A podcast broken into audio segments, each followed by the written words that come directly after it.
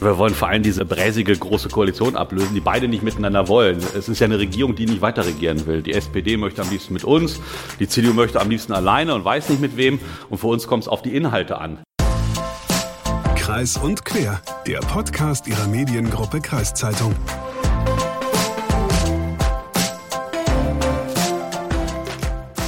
Moin und herzlich willkommen zu Kreis und Quer, dem freitäglichen Podcast der Mediengruppe Kreiszeitung. Ich bin Lukas Spar und ja, ich verdinge mich hier heute mal als Alleinunterhalter, weil mein lieber Kollege Hagen Wolf sich im wohlverdienten Urlaub befindet. Ganz verzichten müssen wir auf seine Stimme heute allerdings nicht, weil er uns noch ein schönes Interview dargelassen hat, und zwar mit Christian Mayer, dem Spitzenkandidaten von Bündnis 90 Die Grünen für die anstehende niedersächsische Landtagswahl am 9. Oktober. Darin geht es, na klar, um die Themen, mit denen die Grünen die Wahl gewinnen wollen. Und ich muss sagen, es ist wirklich ein sehr interessantes Gespräch, weil die Grünen aktuellen Umfragen zufolge fast doppelt so viel Zustimmung in der Bevölkerung haben wie bei der letzten Wahl vor fünf Jahren. Das bedeutet, sofern wir am Ende keine absolute Mehrheit haben, geben nicht zwangsläufig die SPD oder die CDU den Ton bei den Koalitionsgesprächen an.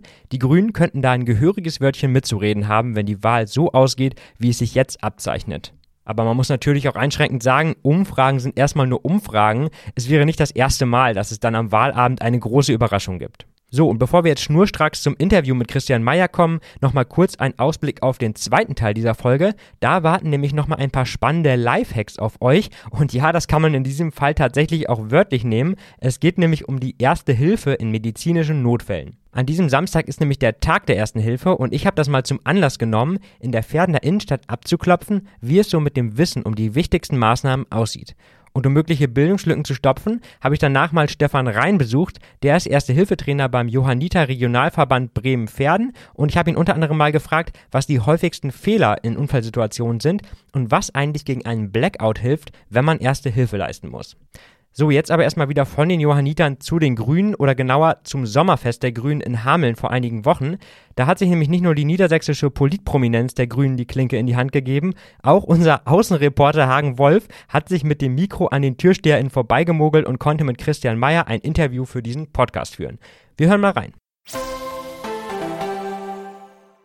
Herr Mayer, so wie es aktuell aussieht, haben die Grünen, sage ich mal, eine Zweidrittelchance, wieder in Niedersachsen mit an die Regierung zu kommen. Entweder mit der SPD oder mit der CDU. Welches wäre Ihnen am liebsten zurzeit? Ja, wir wollen vor allem diese bräsige große Koalition ablösen, die beide nicht miteinander wollen. Es ist ja eine Regierung, die nicht weiter regieren will. Die SPD möchte am liebsten mit uns, die CDU möchte am liebsten alleine und weiß nicht mit wem. Und für uns kommt es auf die Inhalte an. Äh, wir werden also uns wird man nicht zu Nulltarif kriegen. Wir müssen den Klimaschutz voranbrauchen. Wir brauchen jetzt soziale Hilfen für den Winter und können nicht abwarten. Wir müssen den Menschen helfen, müssen die Mobilitätswende vorantreiben, die Agrarwende, den Naturschutz und endlich investieren in unser Bildungssystem. Und dann davon werden wir das abhängig machen. Wir werden mit allen Demokraten reden, dass wir mit der Sozialdemokratie mehr Gemeinsamkeiten haben, gerade wenn es um Klimaschutz geht, wenn es um Soziales geht, ist auch kein Geheimnis. Aber für uns wird es entscheidend sein, wie wir das Land Niedersachsen wirklich besser und voranbringen. Das Land Niedersachsen kommen wie alle Länder hier in Deutschland äh, an harten Winterzug, äh, was Gas betrifft, was die Energie betrifft. Welche Möglichkeiten gibt es denn seitens der Landesregierung oder vielleicht der neuen Landesregierung, den Leuten zu helfen? Ja, wir haben schon im Frühjahr nach dem äh, brutalen Angriffskrieg auf die Ukraine ein 5 Milliarden Sondervermögen für Hilfen für besonders Betroffene, soziale Hilfen, Wirtschaftshilfen für Unternehmen, die betroffen äh, sind. Aber wir wollen auch ganz stark in den Klimaschutz investieren, gerade für die Menschen helfen, jetzt ihre Gas- und Ölheizung auszutauschen, zum Beispiel gegen Wärmepumpen, erneuerbare Energien, Solarenergie, Windenergie müssen wir ausbauen. Alles, was wir dort sparen, müssen wir nicht mehr für teures Öl und Gas ausgeben, unsere Gebäude besser dämmen, Wärme einpacken. Gerade da wollen wir Förderprogramme machen, dass wir den Menschen helfen, wegzukommen von den teuren fossilen Energien und eben nicht mehr für Diktaturen zu bezahlen bezahlen, sondern wenn wir dann heizen und warm sein wollen, dann mit Sonne und Wind. Aber klar ist auch, die, die das nicht schaffen, die brauchen jetzt natürlich auch äh, Nothilfen, ähm, um durch den Winter zu kommen. Und da muss das Land genauso wie der Bund jetzt auch soziale Entlastungen geben. Gibt es da schon konkrete Vorschläge oder Ideen, die Sie haben? Ja, wir haben jetzt auch einen Vorschlag gemacht nach dem 9-Euro-Ticket, dass es hier in Niedersachsen weitergeht. Wir wollen 29 Euro für ein Ticket für, 29, äh, für Niedersachsen anbieten. Das ist auch aus unserer Sicht finanzierbar. Das ist ein wichtiger Baustein. Wir, wir wollen ja, 5 Milliarden in die Hand nehmen, um zum Beispiel Gebäude zu dämmen, umzubauen. Gerade Altbauten aus den 50er, 60er Jahren, wo einkommensschwache Familien sind, da muss es Hilfen geben. Auch mal zu gucken, Heizung neu zu, zu modernisieren. Da, da ist oft, wenn man 20 Prozent Gas dadurch spart, dass man die Heizung modernisiert, ähm, zahlen wir das Geld nicht mehr helfen dem Klima und wir müssen Sonne und Wind deutlich voranbringen, also auch dort Förderprogramme auflegen. Insgesamt haben wir einen Niedersachsenfonds von 10 Milliarden Euro vor, den wir kreditfinanziert machen, weil das ist, sagen das ist die Zukunftsinvestition in Niedersachsen. Davon haben wir die Krankenhäuser, die Schulen, die müssen alle jetzt klimaneutral werden, sonst werden wir enorme Heizkosten durch die nächsten Winter haben. Umdenken in der Mobilität ist eigentlich dringend notwendig. Nur ist die, äh, liegt die Bahn beim Bund und nicht beim Land Niedersachsen. Wie kann man da einwirken drauf? Aber der Nahverkehr ist Landessache, deshalb könnten wir, die Landesnahverkehrsgesellschaft könnte ein günstiges Ticket machen, endlich mit einheitlichen Tarifen und nicht diesen Tarifdschungel, den wir haben, den wir gelernt haben. Auf dem Lande wollen wir in Richtung Mobilitätsgarantien gehen, dass es doch wirklich auch eine bessere Taktung gibt mit Bussen, aber auch mit modernen Techniken, Anrufsammeltaxen, digital, die da kommen. Und wir wollen eine ganze Reihe von Bahnstrecken reaktivieren. Es gibt über 30 Bahnstrecken, die, die noch vorhanden sind, die man reaktivieren könnte. Ähm, und das wäre auch ein ganz wichtiger äh, Beitrag ähm, zur Verkehrswende und und dass wirklich Mobilität in Stadt und ländlichem Raum für alle erreichbar und bezahlbar ist. Bezahlbar. Also die Ideen sind da, aber es kostet alles Geld. Ähm, auch die Unterstützung der Menschen in dieser Energiekrise. Wo will man das Geld hernehmen in Niedersachsen?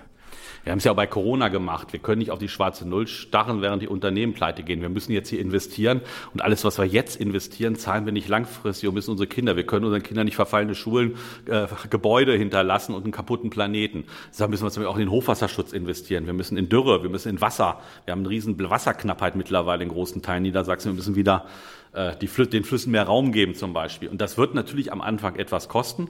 Das haben wir ein Modell mit einem Niedersachsen von errichtet, der sozusagen Investitionen, nicht laufende Ausgaben, aber zum Beispiel, wenn wir das damit dann unsere Gebäude alle mit Solaranlagen ausstatten, was wir wollen, ähm, alle öffentlichen Gebäude, keine Schule mehr, die sozusagen mit Öl- und Gasheizung läuft, dann ist das ein, Programm der Zukunft und wo wir am Ende auch ähm, ja, rentierliche Investitionen haben. Wer jetzt einfach nur wartet und kaputt spart und Investitionen verschiebt, der versündigt sich auch an den kommenden Generationen. Wir müssen jetzt alles tun, um Klimaschutz voranzutreiben, auch um uns zu schützen vor Ernteausfällen, vor Dürre. Sowas kostet mal ein paar Milliarden. Die Wälder sind kaputt. Die Hochwasserkatastrophe im Ahrtal hat neben viel menschlichen Leid 40 Milliarden Euro Schaden gemacht. Und wir diskutieren darum, ob wir mal eine Rettungs-, also ob wir ein Feuerwehrfahrzeug, Waldbrandbekämpfung irgendwie in der Lüneburger Heide brauchen. Wir müssen in Katastrophenschutz, in Klimaschutz jetzt investieren, sonst werden wir viel mehr bezahlen. Was sagt man Politikern wie Herrn Söder zum Beispiel in Bayern, die sagen, ähm, Freckig in Niedersachsen wäre eine Möglichkeit, das Gasproblem zu lösen? Das ist ja völliger Populismus und das ist so ein bisschen wie er will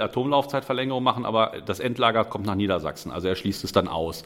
Also alles nach Norden. Er hat jahrelang versagt. Wir hätten übrigens genug Strom, um Bayern zu versorgen. Er hat nur die Leitung blockiert. Wir haben in Niedersachsen über 60 Prozent mittlerweile erneuerbare Energien. Wir brauchen hier keinen Atomstrom. Äh, und äh, diesen Ausbau, den könnte er auch machen. Und äh, deshalb ist es wieder Wohlfall von Herrn Söder, immer auf andere zu zeigen, während er selber den Windenergieausbau blockiert hat, die Erneuerbaren. Und die werden für Bayern auch eine Zukunft. Aber wenn er zu wenig Energien für seine Industrie hat, dann wird die Industrie nach Norden kommen.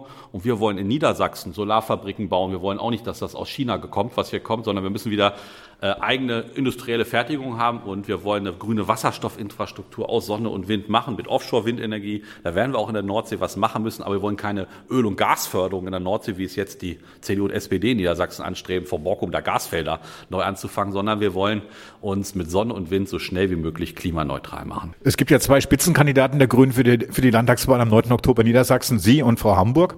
Angenommen mal, die Grünen kriegen, äh, sind die stärkste Kraft. Was wären Sie lieber, Ministerpräsident oder Landwirtschaftsminister? Also wir sind ja immer erstmal bescheiden und bleiben auf dem Teppich. Wir sind ein super gutes Team. Julia Willi Hamburg ist die Eins, ich bin die Zwei. Und meine Herzensthemen sind Klimaschutz, Umweltschutz. Also wir werden keine Regierung machen, wo wir nicht den Klimaschutz äh, stark vorantreiben können, den Umweltschutz. Und deshalb redet man nicht über Verteilung. Aber falls wir, wir sind auf alles vorbereitet. Ähm, aber erstmal geht es darum, dass wir bei den Wahlen ein gutes Ergebnis erzielen und die Inhalte so haben, dass es, äh, dass man vorankommt. Und das Türschild und der Name ist nicht das Relevanteste. Aber Sie waren ja schon mal Minister für Landwirtschaft, Ernährung und äh, Verbraucherschutz. Und das ist doch was, was Ihr Steckenpferd ist, oder? Nein, mein Herzensanliegen ist auch immer schon der Schutz der Natur, der natürlich viel mit Landwirtschaft auch zu tun hat. Aber mein Lieblings, also ich glaube, jetzt geht es darum, die erneuerbaren Energien voranzutreiben, Klimaschutz, Bauen voranzutreiben. Äh, äh, das ist alles im Ministerium für Umwelt, Klimaschutz und Bauen. Von daher ist das eigentlich mein Herzensanliegen, auch den, gerade den Naturschutz, die Artenvielfalt, die zurückgegangen ist. Ähm, und von daher ist das auch klar, dass ich in der Spitzen in unserem Spitzenduo für diese Themen brenne. Aber für uns ist Grüne auch klar, sowohl das Umwelt- als auch das Landwirtschaftsressort sind für Klimaschutz Schlüsselressorts, ist aber auch das Verkehrsressort, wo wir die Verkehrswende machen wollen, auch das Wirtschafts-, auch das Finanzministerium, das Sozialministerium. Also wir können uns als Grüne sind wir Vollsortimenter. Wir sind auf Augenhöhe mittlerweile mit SPD und CDU. Alle sind knapp so über 20 Prozent. Und äh, wir sind eben nicht mehr um irgendwie eine Kleinpartei wie FDP oder AfD, die da um fünf Prozent sind, sondern wir sind eine Partei, die äh, in vielen Bereichen von Wirtschaft, Finanzen, Soziales, Innenpolitik, äh, Umwelt- und Agrarpolitik agieren kann und dafür streitet. Die drei wichtigsten Punkte, die Sie ändern oder die die Grünen ändern werden, wenn sie jetzt an der Regierung beteiligt sind. Turbo bei den erneuerbaren Energien, auf alle Dächer Solaranlagen, neu, nicht nur auf Neubauten, auch bei Dachsanierung, öffentliche Gebäude ausstatten, Windenergie, die Fläche von 1,1 Prozent auf 2,5 Prozent mehr als verdoppeln, auf See und auf Land. Also da wirklich verschaffen. Unsere Gebäude warm einpacken. Wir wollen 100.000 Sozialwohnungen äh, schaffen und zwar barrierefrei, klimagerecht, dort investieren. Äh, und das Dritte ist auch für mehr Gerechtigkeit und Vielfalt zu sorgen, also endlich auch mal wieder den Menschen, die äh, besonders betroffen sind, zu helfen. Und deshalb brauchen wir zwar wie günstige, bezahlbare Mobilität in Stadt und Land. Okay, also Christian Mayer setzt für die Grünen bei dieser Wahl vor allem auf das Thema erneuerbare Energien und Mobilität. Das sind ja gerade auch nicht die unpopulärsten Themen, wenn man mal auf die Gaskrise oder das ausgelaufene 9-Euro-Ticket blickt. Das war auf jeden Fall unser Interview mit Bündnis 90 Die Grünen zur niedersächsischen Landtagswahl. In einer unserer vorigen Ausgaben hatten wir schon mit dem SPD-Vorsitzenden Lars Klingbeil über die aktuelle politische Lage und die anstehenden Wahlen gesprochen. In den kommenden Ausgaben bis zum 9. Oktober werden wir jetzt noch mit den beiden anderen Parteien sprechen, die derzeit als Fraktion im niedersächsischen Landtag vertreten sind, und zwar mit der CDU und mit der FDP. Jetzt aber erstmal zu einem ganz anderen Thema, wobei so anders ist es gar nicht. Passend zur Landtagswahl hat nämlich der Landesverband der Johanniter ein Positionspapier mit 14 Forderungen an die Politik veröffentlicht, darunter unter anderem die Forderung nach einer Stärkung des Ehrenamts im Katastrophenschutz. Denn bei den Johannitern in Niedersachsen und Bremen arbeiten zwar rund 3500 Hauptamtliche, aber auch ganze 7300 Ehrenamtliche, also fast doppelt so viele. In dieser Folge habe ich mir jedoch mal einen Hauptamtlichen aus dem Regionalverband Bremen-Pferden geschnappt, und zwar Stefan Rhein. Er ist Erste-Hilfetrainer bei den Johannitern und zeigt regelmäßig Dutzenden TeilnehmerInnen, wie sie in einem medizinischen Notfall am besten reagieren sollten. So, und bevor wir jetzt aber dazu kommen, wollte ich erstmal wissen, wie viel bleibt denn so in der Regel bei den Leuten hängen nach einem Erste-Hilfe-Kurs? Denn Fakt ist, die meisten haben über ihre Arbeit oder wegen ihres Führerscheins schon mindestens einmal einen absolviert. Und um jetzt mal herauszufinden, wie gut die stabile Seitenlage und die Herz-Lungen-Wiederbelebung noch sitzen, habe ich mich mal in der Ferner Innenstadt umgehört. Entschuldigung, darf ich einmal kurz stören? Ich komme von der Mediengruppe Kreiszeitung und mache eine kleine Umfrage zum Thema Erste Hilfe. Drei kurze Fragen. Könntest du spontan sagen, wie die stabile Seitenlage geht? Ja. Nee. ähm, ich habe das mal gelernt, wie so ein Kaktus legt man sich hin. Also das war irgendwie so ein kleiner Hack äh, bei meinem Ersthilfekurs. Wissen Sie spontan, wie die stabile Seitenlage geht? Mm, den müsste ich erst mal noch überlegen. Wissen Sie spontan, wie die stabile Seitenlage geht? Nö. Wir arbeiten beide in der Pflege, von daher ja. Ähm, habe ich länger nicht gemacht. Okay. Also auf die Seite und der linke Arm so und der rechte, das, das weiß ich jetzt halt gerade nicht. Also einmal auf die Seite legen, Arme unter den Kopf und das obere Bein einmal über das andere legen, nach vorne zur Stabilisierung. Klingt sehr gut. Das heißt, du hast erst vor kurzem einen Erste-Hilfe-Kurs gemacht? Ja, vor einem Jahr für einen Rettungsschwimmer. Wann haben Sie das letzte Mal einen Erste-Hilfe-Kurs gemacht? Noch gar nicht. Würden Sie das denn sinnvoll finden, wenn man das machen muss, also wenn jeder verpflichtet wird auch? Kann vielleicht besser sein, ja. Die Frage ist, welcher Zeitraum natürlich. Ja, also es wäre, wäre ratsam, ja. So als Pflicht würde ich dafür stimmen, dass es wirklich jeder mal wenigstens einmal durchgemacht hat. Wie zum Beispiel bei mir eben. Ich habe es einmal durchgemacht und es ist noch alles in meinem Kopf hängen geblieben und hat dann super toll geholfen. Ne? Also für das Pflicht wäre ich voll dafür. Würden Sie es denn gut finden, wenn es eine Pflicht für alle auch gäbe, sowas zu machen regelmäßig? Also sicherer macht einen das auf jeden Fall. Hatten Sie denn mal eine Situation, wo Sie auch Erste Hilfe leisten mussten? Ähm, Gott sei Dank in der Form noch nicht, nein. Aber gedacht hat wahrscheinlich jeder schon mal, euch auf jeden Fall darüber nach. Wie ist es dann wirklich? Hat man die Nerven und äh, bin ich sicher genug oder so? Aber es heißt ja auch bei den letzten Kursen, ist egal. Hauptsache anhalten, auch wenn man in dem Moment nicht genau jeden Griff weiß oder so, helfen. Und wenn man nur einen Notruf absetzt, ne? ist auch schon mal was. Du hattest schon häufiger mal die Situation, dass du erste Hilfe leisten musstest. Hattest du da alle Schritte so im Kopf, was man machen muss? Ja, ich bin erst einmal zu der Person hin, weil ich gesehen habe, wie er wie ein Kartoffelsack auf Bogen ging. Und dann bin ich erst mal hin, habe ihn angesprochen, habe sofort gemerkt, okay, da ist nicht ansprechbar, also ich bekomme nichts zurück. Und dann habe ich ihn direkt am Arm gepackt, in die stabile Seitenlage, seinen Kopf auf den anderen Arm gelegt, oder? Also hoffe, das war alles richtig. Und dann habe ich zur nächsten Person, wo hergelaufen ist, sofort gesagt, ruf bitte den Krankenwagen an. Äh, die Person da bei mir ist bewusstlos. Ja. Es gibt ja so Lieder, die man im Kopf haben sollte, wenn man eine Herzdruckmassage macht. Wüsstest du gerade, welche das ja, sind? Staying Alive, das kenne ich. Aber es gibt mehrere. Das habe ich bei Grey's Anatomy aber gelernt. okay. Ich weiß nicht mehr, wie der eine Song heißt. mehrere. Es gibt ja immer so Lieder, die man im Kopf hat, so bei einer Herzdruckmassage. Wüssten Sie spontan, welche Lieder das sind? Nee. Okay. das ist ein ganz einfacher Song, Stayin' Alive zum Beispiel von den Bee Gees. Passt ja auch ganz Das gut. ist ja geil. Das Bei ist den kenne Rhythmus. ich, ja. Genau, und das ist der Rhythmus für die Herzdruckmassage. Danke, da Ja. habe ich es gelernt. ja, genau.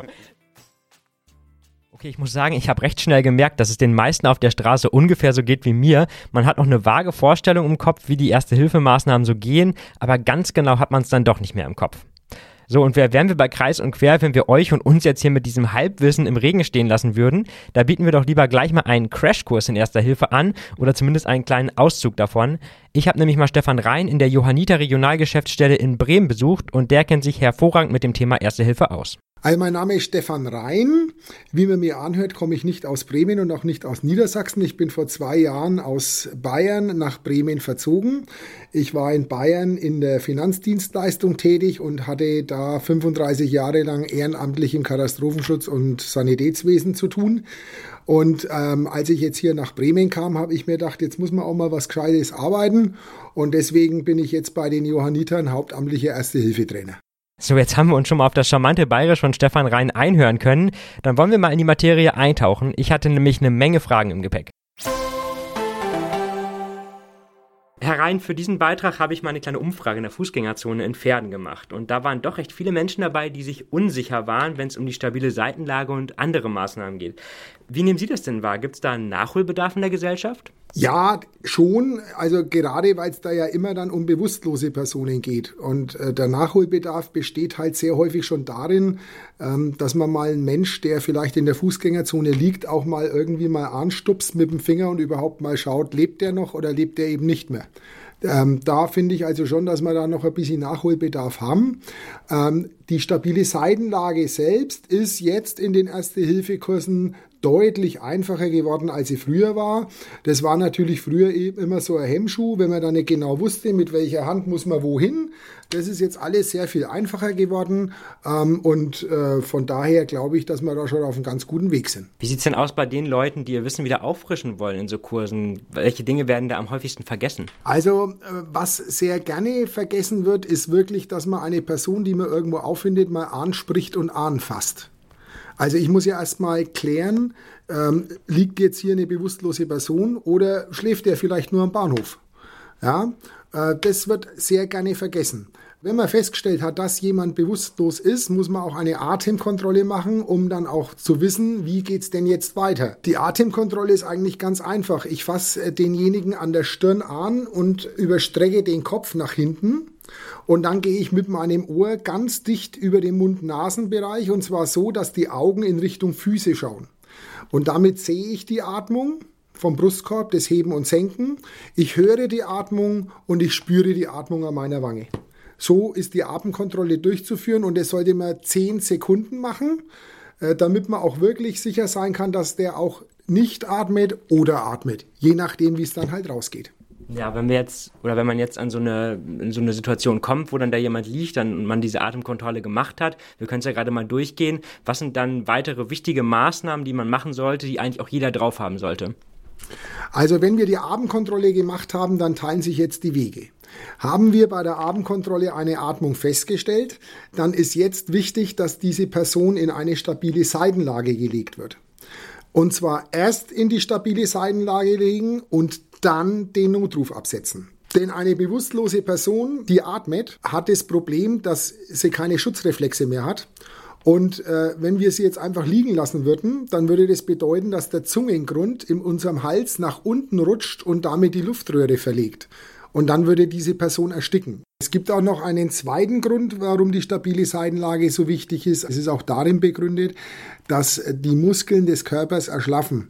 Und da kann es bei einer bewusstlosen Person mit Atmung ganz einfach passieren, dass dann eben der Mageninhalt zurück in den Mundrachenraum läuft. Und das wäre auch ein Grund, warum eine Person ersticken kann, was jetzt als also in der stabilen Seitenlage so nicht passieren kann, weil da ist der Kopf der tiefste Punkt des Körpers und damit kann das Erbrochene abfließen. Und deswegen ist es sehr notwendig, dass wir nach der Atemkontrolle erstmal die stabile Seitenlage herstellen als lebensrettende Maßnahme und dann haben wir auch die Zeit, unseren Notruf abzusetzen und die bewusstlose Person mit Atmung zu melden. Wenn wir bei der Atemkontrolle feststellen, dass keine Atmung vorhanden ist, dann wäre ich unserer Bevölkerung sehr dankbar, wenn sie jetzt nicht hingeht und sagt, oh mein Gott, den fasse ich jetzt lieber nicht an. Denn eine Person, die nicht mehr atmet, das muss man auch mal so ganz deutlich sagen, die ist eigentlich medizinisch tot. Und jetzt kann ich eigentlich grundsätzlich an einem toten Menschen auch nichts mehr verkehrt machen. Und deswegen wäre ich unserer Bevölkerung schon sehr dankbar, wenn sie jetzt eben die Herz-Lungen-Wiederbelebung durchführt. Denn das ist die einzige Chance, die diese Person ohne Atmung hat, auch wirklich zu überleben. Und die Herz-Lungen-Wiederbelebung ist eigentlich nach einem ganz einfachen Schema durchzuführen. Wir haben angesprochen, angefasst, haben festgestellt, bewusstlos. Dann machen wir unsere Atemkontrolle für 10 Sekunden und stellen fest, atmet nicht. Danach muss jetzt der Notruf kommen. Denn wenn Sie die Maßnahme beginnen, sollten Sie die Maßnahme auch nicht mehr unterbrechen, bis der Rettungsdienst kommt. Okay. Das heißt jetzt im Klartext, wenn ich mit beiden Händen auf den Brustkorb drücke, kann ich nicht telefonieren. Und deswegen ist es notwendig, jetzt den Notruf abzusetzen. Danach müssen wir unsere Person auf eine harte Unterlage legen, damit wir auch wirklich das Herz immer wieder schön zusammendrücken. Denn bei einem Kreislaufstillstand haben wir ja die Problematik, dass das Herz nicht mehr arbeitet. Wir haben keinen Blutkreislauf und durch das Zusammendrücken des Herzens von außen will ich ja diesen Blutkreislauf wiederherstellen. Wenn wir die harte Unterlage geschaffen haben, dann sollten wir den Oberkörper frei machen, dass wir auch den Druckpunkt gut finden. Also der Druckpunkt ist jetzt nach Lehraussage sehr einfach zu finden. Er liegt in der Mitte des Brustkorbs. Okay, das ist leicht. ja, äh, sobald wir den Druckpunkt gefunden haben, fangen wir mit der Druckmassage an. Bei Erwachsenen schaut so aus, dass wir jetzt 30 Mal drücken mit einer Drucktiefe von 5 bis 6 Zentimeter und das Ganze in einem Rhythmus, dass wir in der Minute 120 Mal gedrückt haben. Wer in der Lage ist zu zählen und gleichzeitig sich Lieder vorzusummen, der darf da gerne auch zwei Lieder benutzen, die man hier anwenden kann. Das wäre einmal Staying Alive, kennen ja alle, und Highway to Hell wäre das zweite Lied, das möglich wäre. Und nach der Druckmassage sollten wir unsere bewusstlose Person ohne Atmung natürlich auch zweimal beatmen. Wobei man jetzt hier aber sagen muss, dass auch auf die Beatmung verzichtet werden darf. Also es muss nicht darauf verzichtet werden, es darf darauf verzichtet werden. Dann muss man allerdings durchdrücken ohne Pause, bis eben dann Ablösung kommt oder derjenige wieder atmet oder wir sind wirklich bei der Arbeit so am Ende unserer Kräfte, dass wir selber nicht mehr können, dann müssen wir natürlich auch aufhören. Das sind jetzt ziemlich viele Maßnahmen gewesen. Ähm, wahrscheinlich erstmal, wenn man sieht, gar nicht äh, so kompliziert.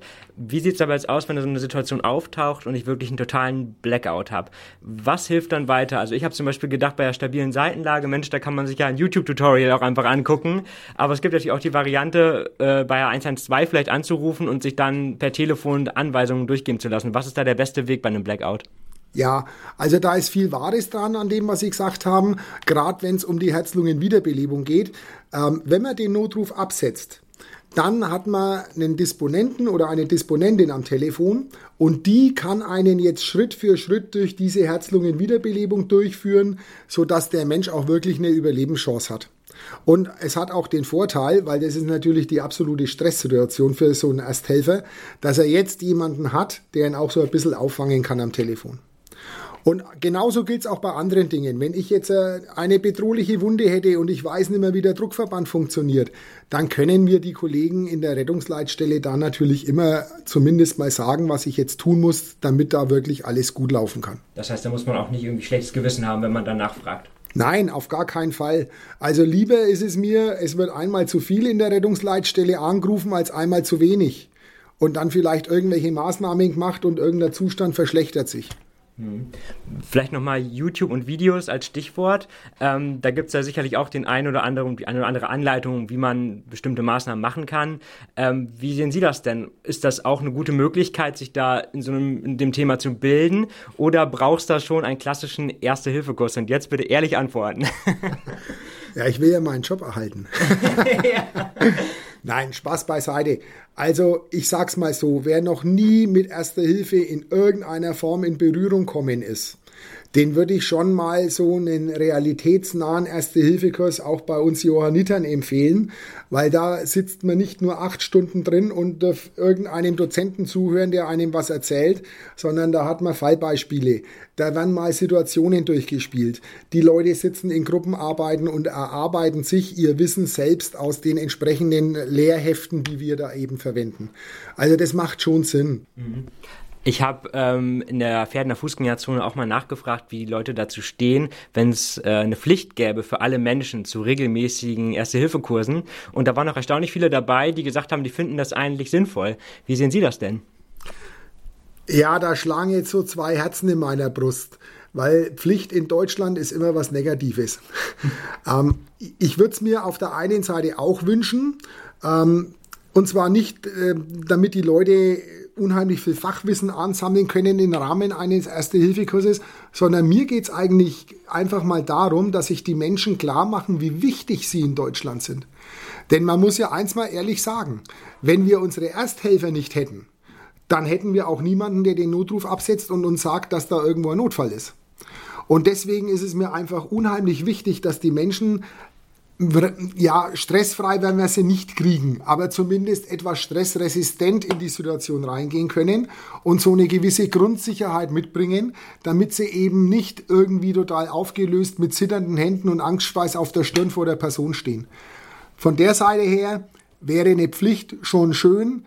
Noch schöner wäre es natürlich, wenn die Leute einfach sich selber anmerken, irgendwo im Kalender, Mensch, zwei Jahre sind vorbei und jetzt muss ich mal wieder auf den Erste-Hilfe-Kurs. Bei den Betrieben ist es jetzt eher weniger ein Problem.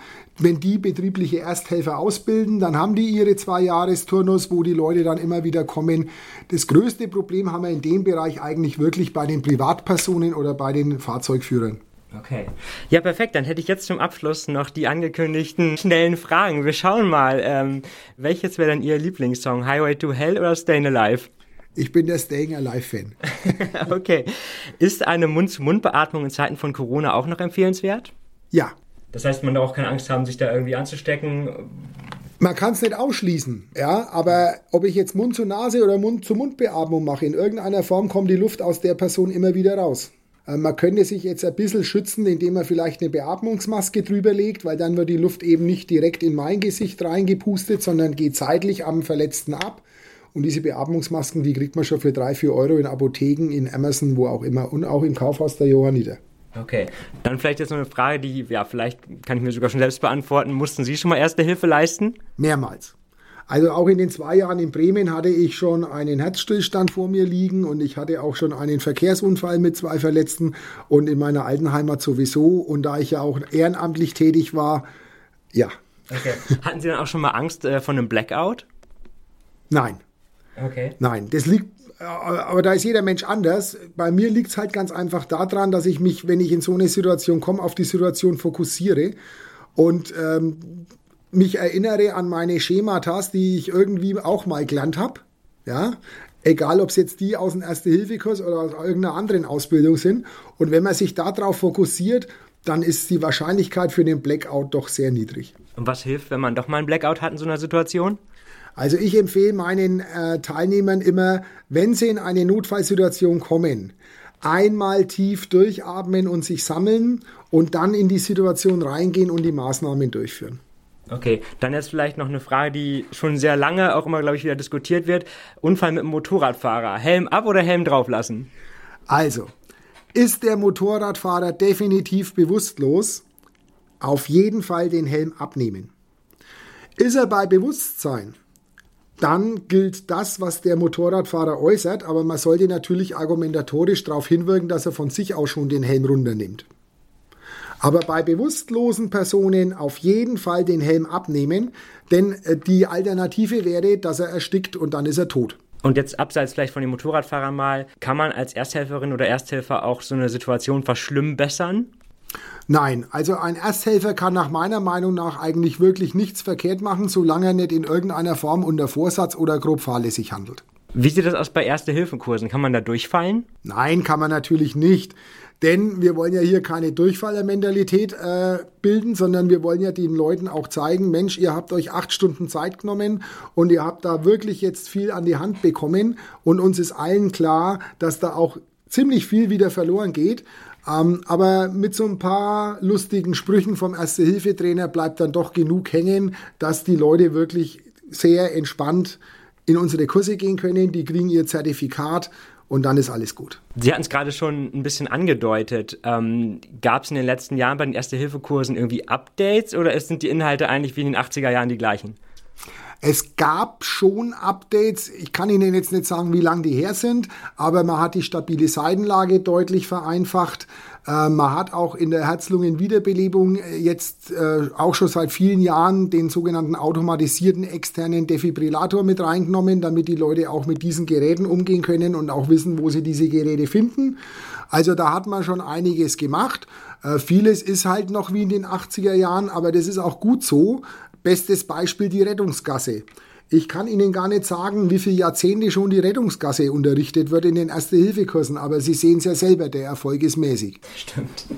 Okay, ich habe gesehen, es gibt auch ähm, Erste-Hilfe-Apps, wo man sich die Maßnahmen anzeigen lassen kann. Würden Sie sagen, das ist ein sinnvolles Angebot oder ist das Schnickschnack? Ähm, also wenn ich eine ruhige Minute auf meinem Sofa habe, dann kann ich mir das gerne mal antun. Äh, vielleicht gibt es auch die ein oder andere Sequenz, wo ich dann mal leicht drüber lächle als Erste-Hilfe-Trainer. Ähm, in einer echten, realen Situation die Zeit zu haben, unter den Stress, den man hat, jetzt sich auch noch irgendeine App zu öffnen, weiß ich nicht, ob das so sinnvoll ist oder ob es nicht einfach sinnvoller ist, sich wirklich um den Verletzten direkt zu kümmern. Dann vielleicht jetzt die letzte Frage. Darf ein Erste-Hilfe-Kurs auch lustig sein oder muss der ernst bleiben? Die gute Mischung macht's. Also es gibt Situationen, da bin ich ernst in meiner, in, in, in meiner Ausbildung, weil es da einfach wichtig ist, dass die Leute verstehen, dass wir das jetzt einfach nur machen, weil wir gerade nichts Besseres zu tun haben, sondern weil da wirklich Leben mit dran hängt.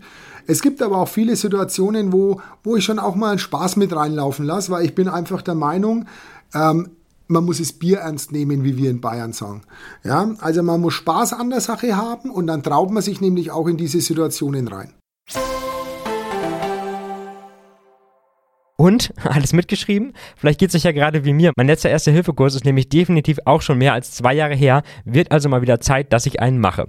Eins muss ich nämlich auch nochmal sagen, auch wenn wir uns sehr freuen, wenn ihr regelmäßig alle unsere Folgen hört, großes Dankeschön an dieser Stelle, dann ist es trotzdem nicht ratsam, in einer Notsituation erstmal hier einen Podcast-Player anzuschmeißen und die Maßnahmen hier zusammen mit Stefan Rhein durchzuführen. Der beste Weg ist und bleibt also ein Erste-Hilfe-Kurs, ob bei den Johannitern oder bei einer anderen Organisation, ist dann auch erstmal zweitrangig.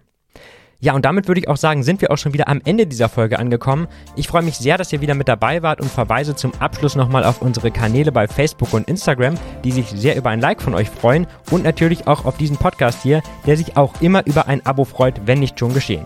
Abseits davon, post natürlich auch immer gerne an podcast.kreiszeitung.de. Ich sage vielen Dank fürs Zuhören und vielleicht bis Montag. Da haben Hagen und Werner nämlich doch nochmal eine Folge Wolf und Bergmann für euch vorbereitet.